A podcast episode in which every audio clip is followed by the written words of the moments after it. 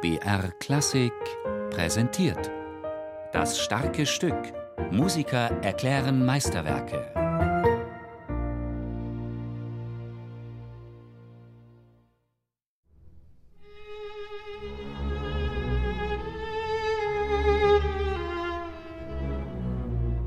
Im Konzertleben gibt es es eigentlich nicht, aus dem einzigen Grund, dass es das erste Konzert gibt. Und da sind die Geiger sehr froh. Der Erfolg ist sicher und es ist ein fantastisches Stück. Und so ist das andere einfach unter den Tisch gefallen. Manche Musiker, denen das Konzert gefallen hat, halten das erste doch für interessanter und bedeutender, schrieb David Eustrach an seinen Sohn Igor. Schwer sich damit nicht einverstanden zu erklären. Ich liebe trotzdem das zweite von ganzem Herzen und spiele es mit Vergnügen.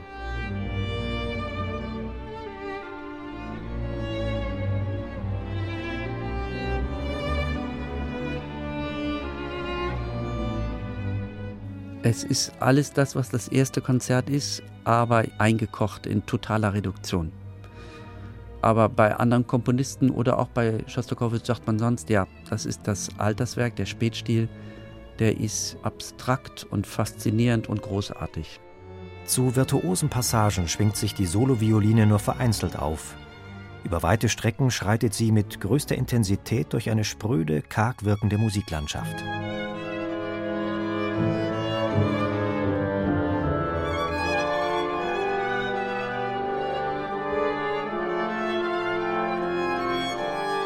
Dieses Stück bedarf vielleicht auch viel mehr Einfühlungsvermögens. Weil wenn man sozusagen spielt, was da steht, dann ist praktisch nichts mehr da. Also das ist äh, ganz spärlich auch mit Dynamiken bezeichnet. Das musikalische Material ist minimal. Das heißt, es kommt dann für mich darauf an, dass man fast wie bei Barockmusik jede Harmonie anhört und sagt, aha, dies ist ein Vorhalt, diese Harmonie entwickelt sich zu dem nächsten Takt und dass man das homöopathisch alles nachzeichnet. Das ist für das Verständnis des Stückes unerlässlich. Und dann kann es plötzlich explodieren und zu etwas sehr Wesentlichem werden. Sehr langsam und nur mit Mühe, indem ich Note für Note aus mir herauspresse, schreibe ich ein Violinkonzert, schrieb 1967 Schostakowitsch über sein zweites Violinkonzert. Es sollte sein letztes Solokonzert bleiben. Der Komponist war bereits von Krankheit gezeichnet. Gerade hatte er einen Herzinfarkt hinter sich.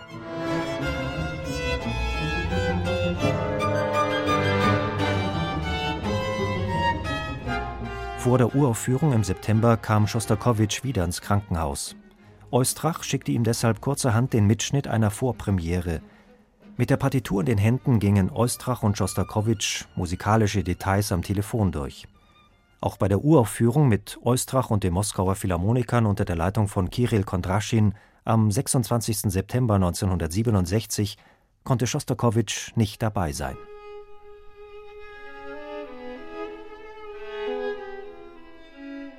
ganz viel vom ersten Satz ist extrem statisch und funktioniert auch nur so. Also er schreibt die Viertel 84 und das ist wirklich sehr, sehr langsam. Heißt eben, bitte versuch gar nicht erst das über Temperament oder Schwung hier zu lösen im Anfang. In der großen kontrapunktisch angelegten Kadenz spitzen sich die melancholischen Momente des ersten Satzes nochmal zu. Man steht eigentlich so, als ob man mit hängenden Schultern und Augen nach unten nach Dingen sucht. Und das ist durchaus eine Haltung, die wir alle im Leben öfter leider einnehmen müssen. Also wenn einem die Dinge aus den Händen gleiten und höre nach innen und gib dir Zeit, alles zu tun, was da ist.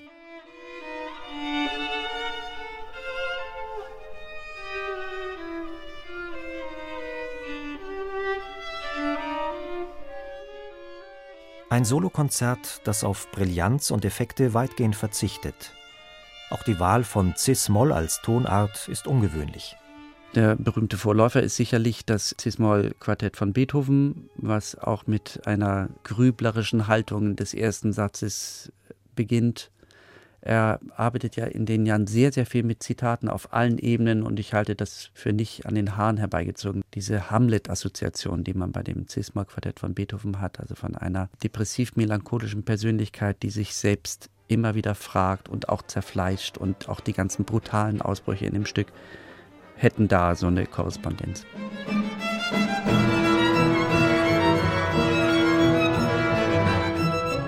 Immer wieder treten einzelne Orchesterinstrumente solistisch hervor und auch in einen Dialog mit der Sologeige. Es ist eigentlich ein Konzert für Horn, Cello, Geige und Orchester, würde ich sagen. Also die Cello-Gruppe scheint eine ganz wesentliche Gegenfunktion zu mir zu haben. Das Horn ist über weite Strecken einfach der Solist. Ende vom langsamen Satz ist Hornkonzert, was ein sehr schöner Kontrast ist natürlich zum Geigenklang.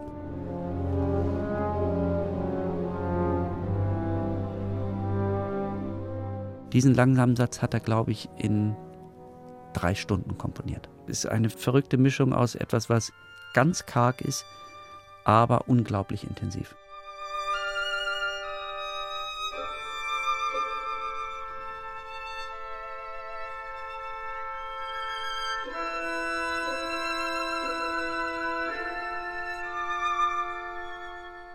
Die ganze Ausdruckstiefe des zweiten Satzes verdichtet sich, wie schon beim ersten Satz, in der Kadenz. Das Individuum darf einmal sprechen, weil vorher ganz strenge Form und alles äh, ganz langsam und metrisch einförmig und plötzlich breche ich aus, auch hinterher kurz mit dem Orchester ein Rezitativ von großer Intensität und geht es wieder zurück. Und der Rest drumherum ist also wie eine Traum, Trauerlandschaft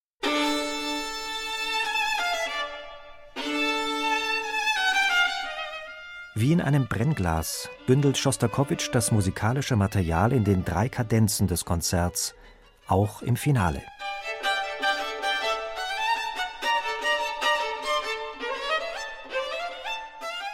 Der Grundton im dritten Satz ist tänzerisch beschwingt, gleichzeitig bissig, zupackend und rhythmisch prägnant. Es sind im ersten und zweiten Satz Strecken, wo Hoffnungslosigkeit greifbar scheint, aber dann besinnt er sich auf Mozart und zitiert den ersten Satz aus der G-Moll-Symphonie, aber überdreht schnell.